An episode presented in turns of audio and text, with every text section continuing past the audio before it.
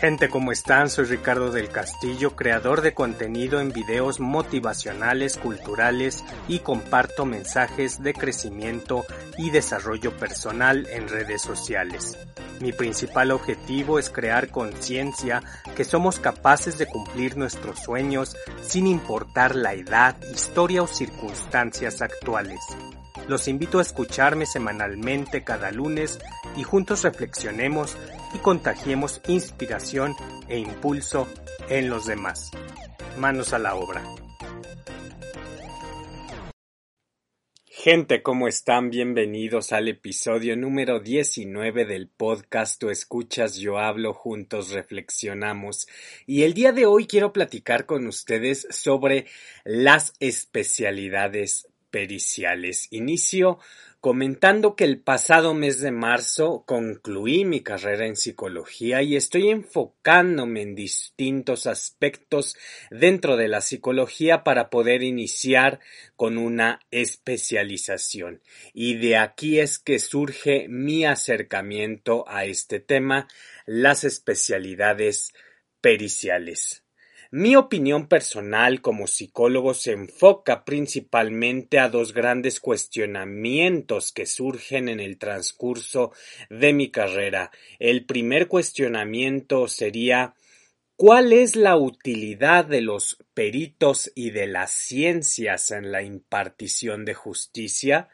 Y antes de mi opinión tengo dos puntos importantes que mencionar para continuar. El punto A dice que por principio debemos partir de las funciones y las responsabilidades que tiene un perito para poder otorgar justicia y es proporcionar a los encargados de los juzgados otorgar una opinión estrictamente adecuada con bases e información real, contundente y eficaz para poder estructurar convicción para el análisis y la toma de decisiones. El punto B dice que por otro lado contamos con la ciencia en específico, las ciencias forenses como son la patología, la química, la física, la genética, etcétera, que coadyuvan a identificar, conocer, generar resultados y obtener respuestas a hipótesis y de esta forma resolver actuaciones delictivas dentro del entorno social en el que vivimos mediante técnicas, herramientas, comprobaciones que den soporte y veracidad a los análisis realizados y crear una conclusión para obtener justicia. Partiendo de las dos premisas anteriores, podemos decir que los peritos y la ciencia son los pilares dentro de la justicia y que sin estos dos paradigmáticos y esenciales factores sería imposible generar justicia dentro de los entornos sociales. ¿Cómo poder dar una respuesta fidedigna cuando no se tiene una correcta investigación y además que ésta sea corroborada y comprobada dentro de los lineamientos legales dentro de una sociedad? Tanto el perito como la ciencia están ligados directamente al cumplimiento de la justicia, cumpliendo la ética, la moral y las normas sociales creadas para beneficio en general de la humanidad, así como para cada uno de los seres humanos como individuos de la sociedad a la cual pertenecemos. Baso principalmente la siguiente ecuación en las actividades delictivas que delito es a perito más ciencia igual a justicia. Bajo este razonamiento y desde mi punto de vista creo siempre existirá una justicia, equidad, imparcialidad para cada caso en particular, contando con la información necesaria, hablando de testigos, pruebas, técnicas, herramientas, evidencias y no por menos importante, incluyendo el factor humano, la intuición en base a experiencia con su debida comprobación para un óptimo desenlace. Una sociedad sin probidad, e instituciones que fomenten y promuevan se ejecute esta rectitud dentro de las comunidades en su beneficio, solamente crecerá y generará caos, confusión y estrago de cualquier entorno dentro de la vida como la conocemos. El segundo cuestionamiento se basa más en mencionar un ejemplo actual de nuestros tiempos para resolverlo y es ¿cuál sería un ejemplo en el cual ocuparíamos alguna especialidad para su resolución? Un ejemplo al azar que en este momento me llega sin prejuicios ni otra situación adyacente podría ser los desmanes de las mujeres feministas realizando marchas.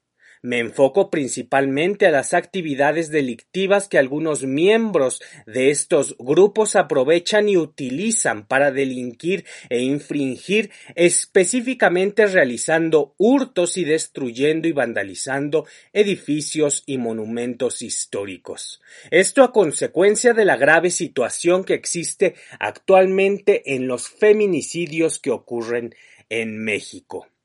Las especialidades que yo introduciría dentro del anterior problema social sería en primera instancia la psicología criminal y la psicología forense.